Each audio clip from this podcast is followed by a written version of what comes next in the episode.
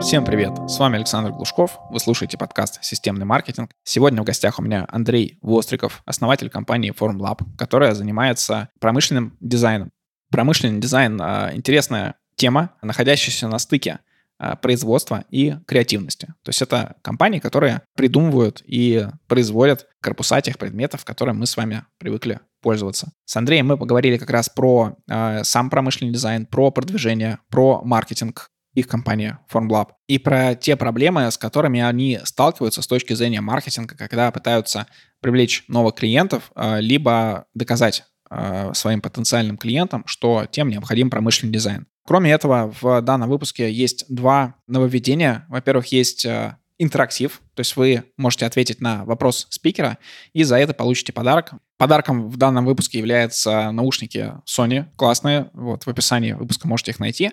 А для того, чтобы их получить, нужно ответить на вопрос спикера, который он задает про свой бизнес. Вопрос связан с маркетингом и тем, как а, ему привлечь больше клиентов. И, во-вторых, Андрей э, ищет себе маркетолога в штат. Вакансия удаленная, интересная, работать напрямую с собственником э, в B2B маркетинга. Для всех, кому сейчас актуально, э, рекомендую. Ссылка тоже будет в описании. Все слушайте до конца, переходим к выпуску. Так, Андрей, привет. Представься и расскажи о себе, кто ты в профессиональном плане и, может быть, какой-то свой путь к тому, кем ты являешься сейчас. Да, собственно говоря, всем привет. Спасибо, что, собственно, позвал. А, я Андрей, промышленный дизайнер на бэкграунде. То есть, в общем, я, наверное, стою там за какой-то частью предметов вокруг вас. Промышленный дизайнер – это человек, который занимается разработкой ну, физического мира вокруг, то есть все, на, что, на чем мы сейчас с вами сидим, э, чего пользуем. Кто-то обязательно это проектировал, делал чертежи, делал макеты, выпускал на производство, а потом мы с вами все это покупаем. Ну, вот часть этой работы, это, это отвечает промышленный дизайнер. Не за эстетику, как думают многие, вот. но тоже это часть работы. Вот. Э, когда-то я работал штатным дизайнером э, в разных компаниях, типа там Акай, Polaris, я не знаю, наверняка у кого-нибудь есть техника Polaris в доме. Вот. Э, потом открыл компанию Formlab, вот это такое бюро разработки. Сейчас мы, наверное, являемся ну, там, достаточно крупным разработчиком корпусов для электроники в стране. Может быть, самым крупным, только как посчитать, не знаю. Ну, как-то вот так вот. Ну, всех заодно поздравляю с тем, что половина лета пролетела. Тоже присоединяюсь э, к поздравлениям.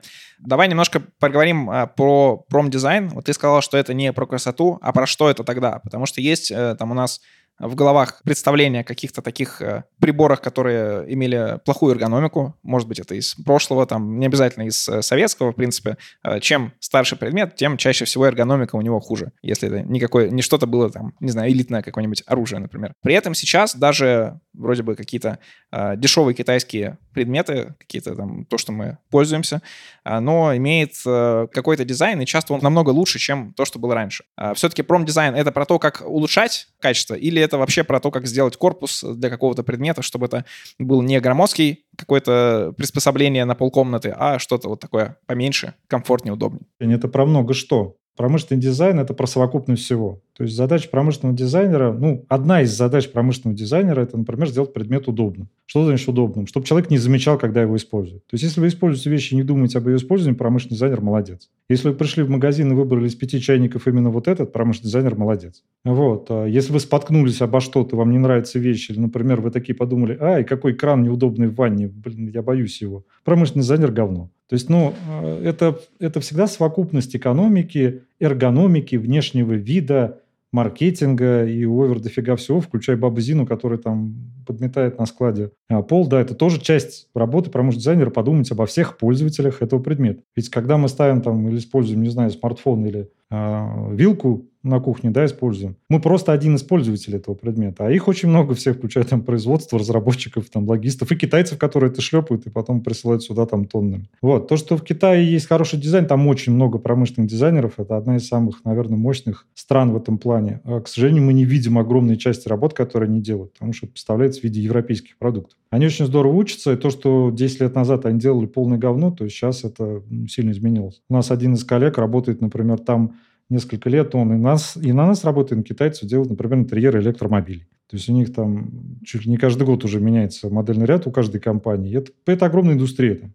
Вот. Ну, в Совке был дизайн все-таки, он, он исключал часть принципов работы, да, хотя там тоже коллеги много чего разрабатывали, это был, ну, там был в НИИТ, например, который этим всем занимался. Вот, то есть, ну, тут так, это всегда многосоставная какая-то модель, то есть нельзя выделить внешний вид или там удобство. Uh, ну, я думаю, это еще получается, что одно наслаивается на другое. Uh, может быть, это не с uh, промдизайна, а с какой-нибудь архитектуры, потому что э, создавались какие-нибудь там пятиэтажки, которые были временное жилье. Сейчас мы вот построим просто 9 или 12 этажки, эти разрушим, построим еще более высокие. Но получилось, что остались, и вот с нами уже там по 70 лет э, есть э, хрущобы, причем которые за это время уже обрели тоже какую-то свою э, эстетику, потому что если идешь по летней Москве, то вот это вот э, много зелени, пятиэтажки, даже уже и красиво. Хотя, э, если посмотреть старые фотографии, то это такие э, страшные коробки которые находятся посреди каких-то пустырей и так далее. А вообще расскажи про промдизайн а, в России, потому что ко мне несколько раз а, заходили клиенты, которые чем-то подобным занимались. Не обязательно это были разработчики, это иногда это были те, кто делают а,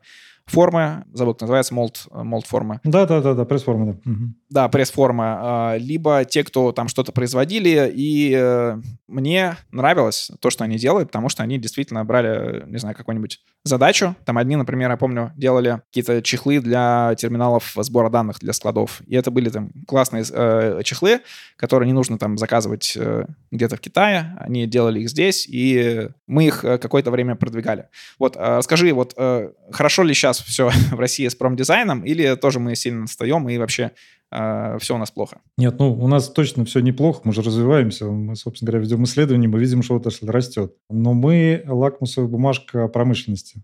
То есть, условно говоря, там, где есть, точнее так, конкуренция даже. Там, где есть конкуренция, мы есть. Ну, мы один из инструментов конкуренции, да, достаточно мощный. Там, где нет конкуренции, а у нас ее очень мало в стране, на мой взгляд, ну и, собственно говоря, промышленный дизайн – это вот действительно какая-то вот э, история, до которой там что-то долетает, какие-то задачи. Мы ведем анализ рынка промышленного дизайна в России. Мы смотрим на все компании, которые на этом рынке появляются. Конечно, много не видим, потому что есть какие-то инхаус там, да, команды. Вот. А точно видим ротацию кадров, точно видим рост профессионализма. То есть, на мой взгляд, рынок э, промышленного дизайна в стране растет, растет хорошо. Хотелось бы больше, что там говорить. Вот. Э, у меня есть, наверное, четкое ощущение, что то же самое там правительство государства slash, да, э, пытается накачивать эту тему, потому что это модно, новые слова там какие-то появляются, там дизайн смысла и все такое. Но когда мы смотрим на коммерческого заказчика, то все-таки у достаточно малый части заказчиков есть понимание, зачем это нужно и что оно, какие они им там деньги принесет. По большому счету, это такая все-таки вещь, которая не очень понятна, зачем нужна, потому что, ну, представьте себе компания, которая там 20 лет торгует каким-то там лабораторным прибором, она торговала 20 лет назад, сейчас торгует, и, скорее всего, через 10 лет тоже будет торговать.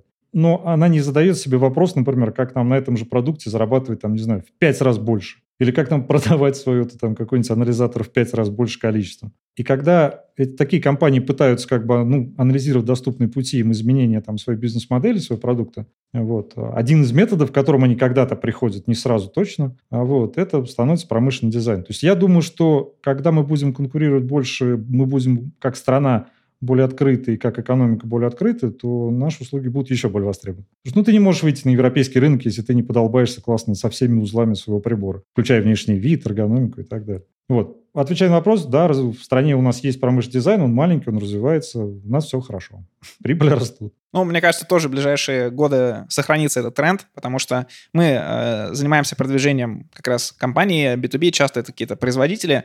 Количество запросов растет, вообще рынок растет, все больше производителей, те, кто выходят хотя бы в сторону маркетинга, а если они выходят в сторону маркетинга, то уж с продуктом они точно работают, потому что чаще это как раз люди, которые больше с продуктом э, любят работать, чем там маркетинг и продажи.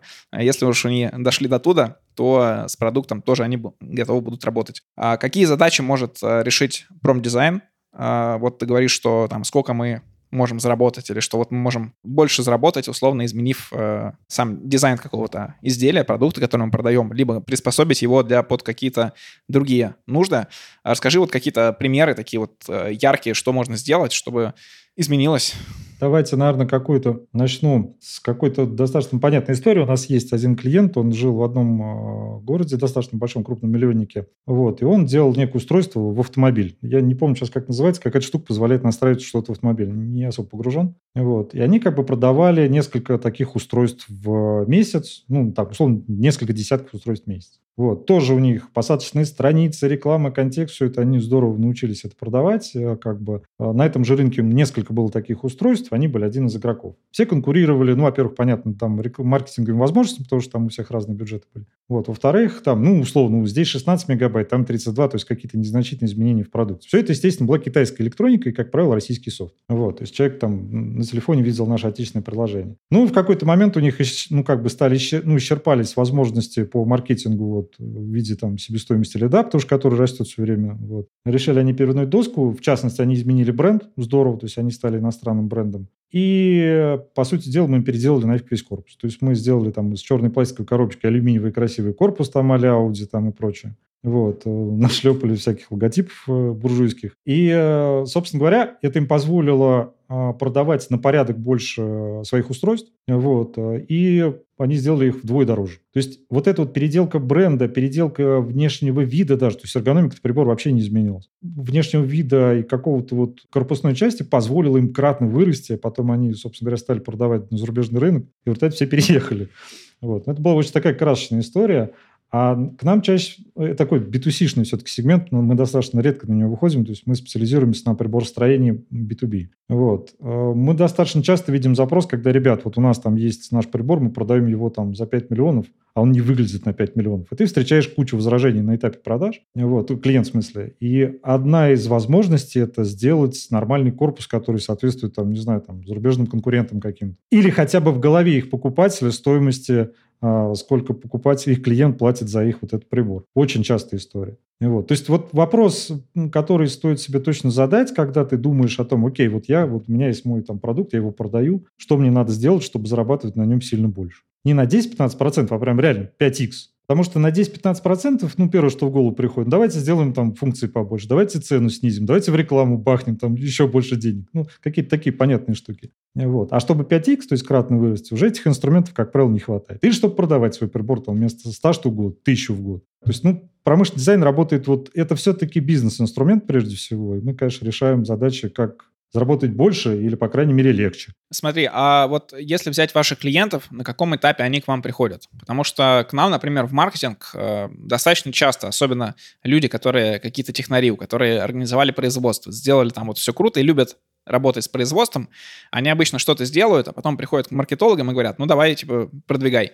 Получается, они здесь э, немножко, ну, несознательно, естественно, но они нарушают э, тот путь э, к тем же иксам, по там, выручке и так далее, и по э, тому продукту, который они будут э, проводить. Потому что логичнее к маркетингу приходить сначала, там, до того, как ты что-то начал делать, э, ты сначала там делаешь маркетинг, а потом уже идешь и продвигаешь. Вот. Здесь цепочка нарушается, и в итоге эффект от этого маркетинга, он становится такой тоже небольшой. У вас э, в промдизайне там э, ситуация похожая, то есть они уже обычно сделают и говорят, ну, нам только вот корпус какой-нибудь сделайте. Или все же приходят заранее, то есть идет какое-то проектирование, идет э, план того, как вы там продум... делаете исследование про то, как будет использоваться этот предмет, и под это уже разрабатываете какой-то крутой индивидуальный корпус. Давай так, и так, и так, и так. То есть, как бы, да, то есть это, наверное, вопрос осознанности заказчика. Потому что есть заказчик, который цепочку уже прошел или, по крайней мере, попробовал сам все сделать. Ну, я уверен, что и к вам тоже приходит сначала попробовав настроить компанию самостоятельно там или маркетинговую концепцию разработать. Когда обжигаешься, ты понимаешь, что ты это не можешь, окей, ребят, пойдем искать маркетологов, да,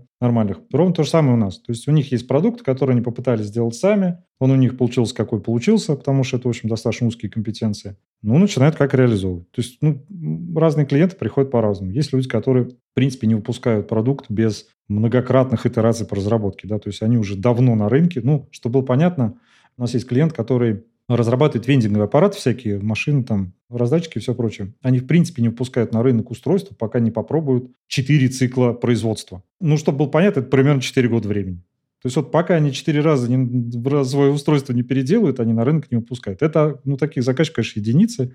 Вот, и они очень стабильно стоят на рынке. А есть те, которые, ну, не знаю, стартап какой-нибудь, а давайте что-нибудь запилим, пойдем к дизайнеру, пусть порисует. Ну, то есть, в общем, я, я думаю, что мы очень близко к маркетологам, потому что ну, мы часть маркетинга в том числе. Да, а как проходит процесс дальше? Насколько вам нужно глубоко проникать в, там, в бизнес клиента или в, хотя бы в э, понимание, зачем вообще используется этот э, прибор? И нужно ли дальше это вести, то есть нужно ли как-то модернизировать, оптимизировать, то есть там для, для следующих партий э, делать какие-то э, корректировки, или в основном это история про э, разовую какую-то услугу, пришли, снаружи сделали какой-то проект, все закрыли, и человек уже производит сам. Ну, чтобы было для наглядности, мы как-то проводили исследования тоже по клиентам, которым мы все отгрузили. А что значит отгрузили? То есть мы им все разработали там со своей части, то есть следующим шагом эта компания должна была перейти на производство и потом, условно говоря, на продажи, поставку там и так далее.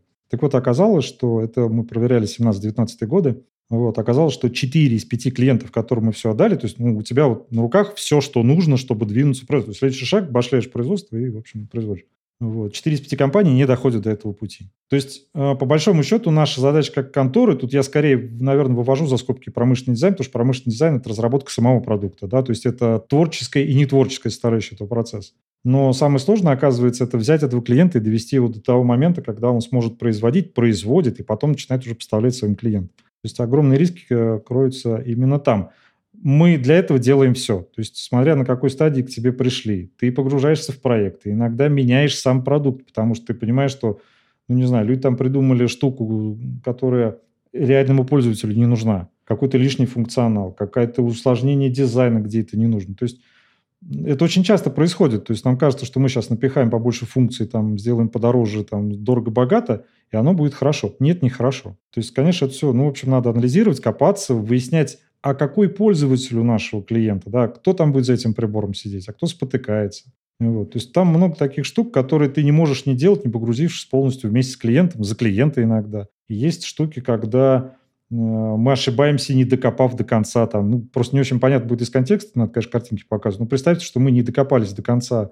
а, использования прибора клиента, и в результате часть этого прибора его уже клиенты покупатели просто выкидывали в мусорку. То есть вот, ну, вот человек выпустил продукт, часть которого там лицевая панель регулярно отрывается и выкидывается. Только потому, что промышленные дизайнеры вместе с клиентом не дошли до конца там, ну, анализа цепочки всей использования когда к вам приходят клиенты, вот как вы обосновываете им то, что вам вот нужно не просто что-нибудь простенькое, потому что я думаю, что большинство э, из клиентов, они приходят, говорят, ну, нам вот что-нибудь такое простое пока вот сделайте, потом вот мы что-нибудь там переделаем. Понятно, что никто дальше переделывать, э, скорее всего, не будет, потому что не дойдет до этого этапа анализов, ну, в большинстве, мне кажется, производств, э, что вот у нас проблемы как раз там, не знаю, в форм-факторе какого-нибудь продукта, а не в продажах, в маркетинге, еще где-то и так далее. А, и считают, что им нужно что-то там простое, стандартное, такое типизированное. Вот. А вы со своей стороны видите, что нет, там нифига не подойдет такое что-то типизированное, то есть нужно что-то персональное, отдельно там проводить исследования, отдельно там тестировать какие-то разные варианты, делать несколько примеров. Не знаю, как точно это у вас происходит. Как вы доносите важность промдизайна до заказчика на этом этапе? Это, это коротенький вопрос, минут на 40. Э, если не вдаваться в подробности, то мы переворачиваем задачу, потому что задача всегда одна. Ребята, сделайте покрасивее. То есть, когда люди ищут промышленный дизайн, для них внешняя сторона вопроса является главной. Но когда ты начинаешь обсуждать, выясняется, что для его бизнес-задачи нужно совсем другое. То есть, ну, то же самое в маркетинге. Когда нас спрашивают, ребята, какая у нас будет рекламная кампания там, или как нам надо что-то переделать на странице на сайте. Пять почему? или а чтобы что, да, и все, и ты начинаешь открывать действительно реальные причины. И клиент вместе с тобой учится. То есть, э, когда ты, мы учимся у клиента его продукту, а он учится у нас проектировать свой продукт. Проектировать и переделывать его. У нас была масса, ну, не знаю, десятки примеров, когда форм-фактор менялся вследствие того, что мы посидели, все поговорили, поняли, ребят, ну нет, это не то. То есть как бы заказчик, он, несмотря на то, что он свой продукт отлично знает, он очень часто неправильно понимает своего пользователя, хотя он тоже вроде как бы его знает. А происходит это потому, что даже успешные заказчики, они идут эволюционным путем. Ну, как это происходит? Например, человек выпускает какой-нибудь бурбулятор, а ему, значит, фидбэк кидают э, его пользователи, так называемые крикуны, мы их крикунами называем. А вот здесь вот кнопка неудобная, а здесь вот нам не нравится. Ну, то есть какой-то появляется бэклог изменений, который раз в год клиент типа, так, где больше всех накричали? А вот кнопка не нужна. Отпилим кнопоньку в новом устройстве. По большому счету, это эволюционный путь развития. А вот. А есть революционный путь развития, который, а, на самом деле, такого заказчика поджидает, если он не будет анализировать своего пользователя, что тут реально хочет. Тех молчунов, которых, скорее всего, большинство, и которые молчат, и могут просто его продукт не купить через год. У нас есть классный пример, там, например, а, ну, не знаю, там на рынке домофонов есть несколько, там, четыре компании грандов, да, которые там ну, всю страну выпускают. Вот. И в какой-то момент, э, и мы в том числе там делали этот проект, мы до сих пор делаем там пятую уже версию домофонов, Вот. Эта компания немножко по-другому изменила сам принцип э, подписки на домофон. Она ввела там немножко устройства, вылезала дизайн. И таким образом она залезла под кожу вот этих вот больших компаний. Мы всех знаем, они такие говорят, да нет, это все ерунда, там, да ребята типа балуются, занимаются херней. А по большому счету что сделали ребята? Они проанализировали, а домофон реально зачем? Он же не просто про запирание дверей. Ну, там много смыслов внутри. То есть они подошли именно к анализу группы пользователей, покупателей. Покупатель домофона – это не человек, это компания, которая дом строит. Ну, то есть там много чего за этим кроется. И сейчас это один из заметных игроков, на которого невольно равняются большие конторы, которые там десятки тысяч подъездов, миллиарды денег и все такое. А там маленькая компания там из 10 разработчиков была классная мысль, как раз все пересекается. Это можно назвать и нишевание, и какая-нибудь там узкая специализация, и вот э, там, чтобы упираться в какую-то вот одну точку. Э, и, кстати, достаточно часто видел такие вот небольшие компании, как раз это чаще всего что-то связанное с технической частью, когда остальные там инженеры других компаний говорят, ну, они какой-то вот фигней занимаются, абсолютно ненужной, а по факту те стали заниматься маркетингом и исследованием как раз своей целевой аудитории и что для нее нужно. Те же домофоны, кстати, меня немножко так, правда, флешбэкнуло в студенчество, когда мы занимались тем, что мы э, вот эти вот, э, у нас были какие-то штуки для копирования ключей, и мы клеили объявления, сейчас тоже такие клеют, что там сегодня там будет смена домофонных ключей, что-то такое, вот, поэтому приходите, мы вам делаем копию. Как раз изучил эти цифрал, какие-то еще там, вот эти вот домофонные компании, вот эта вся история. Во-во-во-во, вот цифрал, да, один из наших заказчиков.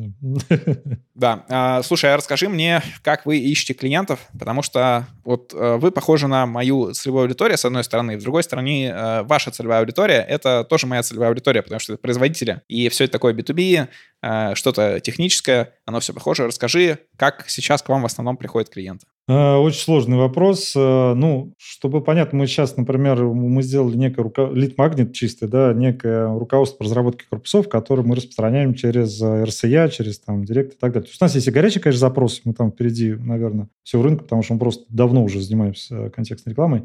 Ну, то есть основной канал продаж – это контекстная реклама, вот, через лид-магнит. С ним есть большие проблемы, то есть мы Э, как бы его распространяем бесплатно, он расходится там широкой дланью по интернету, его действительно качает целевая аудитория, но есть у нас с этим проблема, что она потом, ну, о нас забывает. То есть документ хороший, детальный, очень полезный, там действительно куча технической информации. Вот. Но клиент она забывает, что с этим делать, честно говоря, не очень понятно. Вот. Мы, наверное, не настолько хорошо в этом разбираемся. умеем те корпуса делать, не умеем э, собственный маркетинг. Но как бы, например, мы пробовали из еще методов, мы пробовали просто бахать в пять раз больше денег в контекстную рекламу, это ни к чему не приводило. То есть решение о нас принимают, или вообще о запросе к нам принимаются настолько куча людей, и это, понятно, дело собственнику, у которого там, ну, в общем, запрос в интернетах возникает в последнюю очередь, и он начинает что-то искать. Вот. И еще это контент, контент, контент. То есть мы делаем рассылки по своей базе, мы пишем полезняхи всякие, то есть постоянно тестируем разные форматы статей на Хабре. Один из, наверное, самых успешных наших э, мест э, рекламы, скажем так. Вот. Хотя там скорее даже не про рекламу, а про обучение. То есть мы плюнули давно назад вообще хоть в каком-то виде спамить, там, говорить, ребят, мы вот делаем вот это. Мы все это делаем через обучение, то есть вот через как котенька, лапонька и там мегенько всех придавливаем к тому, что все это... Ну, ну что я буду объяснять, аудитория-то, я думаю, целевая. Вот, она все это знает и умеет. Наши компании, это все-таки, ну, их, их на самом деле не очень много. Да? То есть, ну, мы так для себя высчитали примерно, что в стране 10 тысяч компаний, которые имеют к электронике какое-то отношение. Ну и дай бог, из них там несколько сотен, они хоть как-то доезжают до нас там в каком-то виде. Хотя база, конечно, огромная, там, да, это в отрасли там миллион, если не два людей, вот, э, которые нас каким-то образом, наверное, касаются, я не знаю, честно говоря. Рекламируемся вот так. То есть это продажа через э, контекстную рекламу, через хабар, через контент. А кто всем этим занимается? У вас какой-то отдел отдельный маркетинга или как в большинстве таких небольших производств и вот вообще компаний там похожих на вас, это всем этим занимается собственник, а технари занимаются своими технарскими делами? Ну, у нас три человека, которые все дело ведут, но у нас, как по большому счету, нет маркетолога, который бы все это дело сшил. То есть есть человек, который занимается таргетингом, и какими-то общими смыслами. Есть э, человек, который пишет, замечательная девушка Анна, пишет э, все статьи, которые у нас есть, то есть это прям реально сотни проектов уже на сайте. Вот, и есть я, который пытаюсь что-то все это дело как-то там, здесь страничку поделать, здесь еще что-то делать. То есть у нас как бы все работает, но все работает через задницу. Конечно, нам нужен и я буду, буду а, скоро этим вопросом заниматься. Коллеги, вот, наверное, сразу, если а, а, будет позволительно обратиться, будем искать маркетолога, который имеет, в общем, и в смыслы, и в руками работать, и готов вот работать на этой тяжелой стезе среди электронщиков, приборостроения, килограммов, миллиметров и всего прочего. Вот, обязательно, не знаю, будут ли контакты под подкастом, в общем, обращайтесь, приходите. Слушай, контакты, конечно, будут. Отдельно, думаю, сделаю пост про как раз э, твою вакансию. Смотри, э, немножко расскажи, что нужно будет делать, в каком формате, то есть это там удаленная работа, неудаленная работа, с кем человек будет взаимодействовать, напрямую с тобой и реализовывать твои хотелки или э, генерить э, свое какое-то видение и уже реализовывать. Потому что звучит классно, потому что это настоящий B2B, причем с э, таким интересным рынком, и когда ты напрямую работаешь с собственником. То есть я когда вот работал э, когда-то в нами, я всегда выбирал что-то такое, где ты напрямую общаешься с собственником, но при этом делаешь не то, что он тебе сказал, а вот то, что, по сути, ты считаешь здесь важным. Такой формат мне всегда был, например, интереснее всего по работе. Вот, расскажи, э, как у вас это устроено? Или как ты хочешь, чтобы было устроено? Ну, это, естественно, работа со мной, потому что у нас э, малый бизнес, он потому и малый, да, в общем, горизонтальные связи решают. Ну, этот человек точно, во-первых, должен быть погружен в тему, точнее так, он должен хотеть погрузиться, потому что я понимаю, что, в общем, тема настолько узкая, да, и Люди, которые за такими историями занимаются, это просто единицы, наверное, какие-то. Вот, а, людей. Это точно удаленная работа, это точно, ну, не знаю, full-time, не full-time. В общем, чтобы было понятно, мы все в компании удаленщики. То есть мы сидим по трем странам. Вот, у нас в офисе это, ну, не знаю, раз в месяц, может быть, два встречи, чтобы просто коллегам, ну, клиентам показать, куча каких-то корпусов, которые у нас э, в офисе лежит на полках, то есть это просто полки, полки образцов. Вот. И все удаленно, все каким-то вот э, такие вот штуки, что, ну, это предполагает огромную самостоятельность человека, да, то есть у меня нету указки, нету гениального плана, как, надо что делать, то есть нужна точно э, не пчелка, которая там все делает, это, в общем, для этого есть фрилансеры, которых можно подключать, да, но человек, который точно разберется в смыслах, но который не гнушается там изменить блочок в тильде там или как дописать статьи конец какой-нибудь, да, вот э, этот человек нужен. Предполагаю, что он должен понимать э, отлично про интернет-рекламу все, про контент-рекламу, немножко разбираться на каких-то сервисах там аналитики, потому что у нас всего вокруг этого все крутится. Ну, то есть, в общем, я точно готов э, к любым диалогам и экспериментам, потому что мы постоянно их уже сейчас проводим. Но мы их проводим через задницу, потому что, ну, рук не хватает. Э, идей-то полно, рук не хватает. реализовывать некому. Э, вот. Хочется на все это тратить деньги. Маркетинг для нас это, ну, давайте так, это основная моя деятельность, и я на это готов бесконечное время тратить деньги, какие только есть. По разработке у нас все замечательно. С маркетингом не очень. Коллеги, приходите. Про неограниченные бюджеты звучит интересно. Так что всем слушателям, кто сейчас ищет работу в B2B-маркетинге, советую обратиться к Андрею, ну, пообщайтесь, э, там, найдете точки соприкосновения, возможно, потому что такой формат, он э, как раз очень хорош, э, если вы хотите развиваться сильно в маркетинге, в B2B и сразу быть не каким-то там младшим менеджером младшего менеджера, а сразу же практически реализовывать то, что вы хотите. Естественно, у вас должен быть определенный бэкграунд, вот, но сам формат работы самый интересный для людей, людей, которые могут сами себя построить. Я сам проходил такой же путь. У нас с тобой еще есть э, нестандартный для этого подкаста интерактив. Сразу объясню, в чем он будет заключаться. Мы сейчас э, распишем ситуацию. Андрей расскажет ситуацию, которая сейчас случилась. И нам нужно с точки зрения маркетинга найти новое решение. То есть это такой э, мозговой штурм, он э, немножко будет асинхронный, потому что кто-то будет слушать там завтра, кто-то будет слушать через две недели.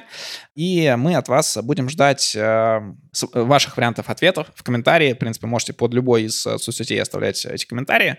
Мы выберем тот, который нам покажется самым таким рабочим методом, который там Андрей сможет взять себе э, в работу, э, и человек получит э, уже за это подарок, вознаграждение. Это все не бесплатная история.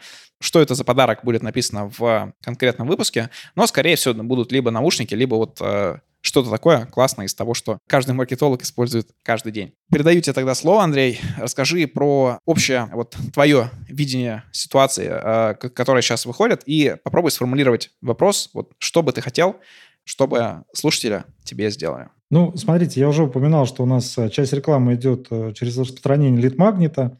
Вот, обязательно зайдите на сайт. Называется там «История разработка корпусов». То есть можно скачать некий PDF про, ну, учебный, скажем так, PDF. Мы эту историю распространяем, как уже повторяю, широкой дланью, но клиент о нас забывает.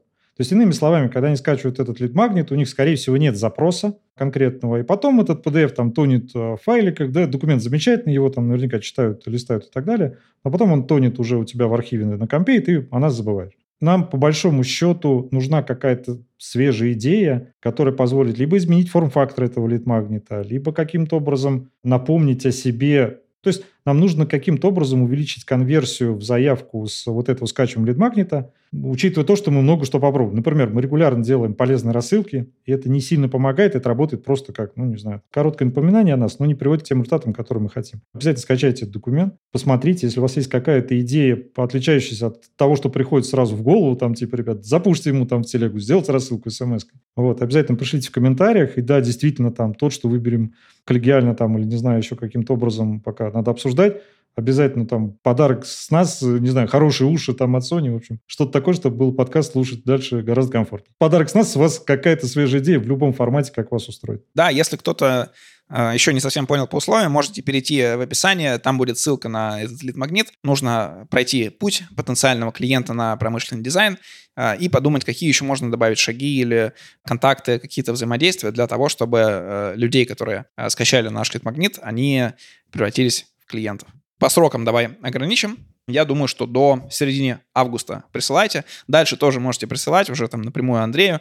Без проблем. А, вот, э, я думаю, ему всегда будет интересно получить какую-то новую обратную связь по а, продвижению. Так что давайте поставим 15 августа как э, дедлайн. Я думаю, что этот выпуск выйдет э, в районе там 1 августа, так что будет две недели на то, чтобы подумать, послушать и предложить свой вариант, получить классные наушники. Андрей, спасибо тебе за выпуск. Мы с тобой так интересно, хорошо поговорили. И про промдизайн, и получилось так достаточно душевно, мне кажется, и по-домашнему. Напоследок расскажи, э, как вы планируете развиваться в ближайшие годы. То есть есть вот, э, ну, я, по крайней мере, вижу, что есть все большее количество производств, которые э, в России развиваются там по разным причинам.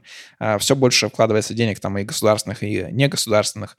Э, в принципе, должны появиться какие-то новые бренды, которые должны замещать ушедшие бренды, но при этом э, не все, например, согласятся, наверное, на Китай. То есть, может быть, появится что-то новое, тем более вот э, на авторынке уже слышал, что возрождают второй марки, поэтому я думаю, что ваши услуги будут востребованы, вот, но как ты думаешь вот изнутри отрасли, как инсайдер? Ну, давайте, наверное, коллеги, закину не оригинальную, просто четко сформулированную мысль. Сейчас все, кто имеет отношение к производству, на ближайшие лет, там, горизонт 5-7 лет точно будут жить просто на растущем рынке. То есть если вы думаете, в какую сферу маркетинга пойти, то производственный B2B – это прям вот это хороший кусок пирога, который растет сам собой вследствие, а, собственно говоря, а что случилось. И мы точно как бы часть этой цепочки, мы тоже будем расти органически, но, конечно, хочется расти быстрее.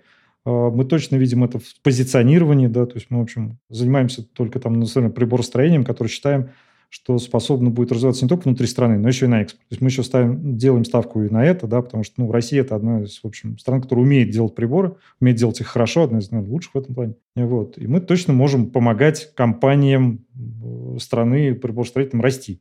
За все остальное тоже не скажу, все-таки огромное давление Китая испытывается, да, и, в общем, тут действительно много контор в какой-то момент присытится а, продажи поставки торговой продукции. Сейчас, например, мы видим, что у компании есть органический спрос на импортозамещение. Это я не говорю про модное слово, да, там, которое у нас все уже избили. Это именно действительно речь про то, что сейчас есть процессы, цепочки и фабрики, где ты можешь производить продукт в стране. И тем самым убирать огромные риски, связанные там с логистическим ключом, с изменением курса бакса, в общем, вся, всякими другими геморроями. И этот сегмент, я думаю, будет расти, когда он дорастет до определенной степени, начнется уже конкуренция между брендов друг друга. То есть мало того, что ты производишь здесь, еще должен подумать о продукте, потому что он должен быть лучше, чем конкурент. Тогда и, собственно говоря, и для таких компаний вот мы и полезны максимально на самом деле. Плюс я думаю, что мы будем больше экспортировать в соседние какие-то страны, которые там не европейские, и тут тоже будем все расти.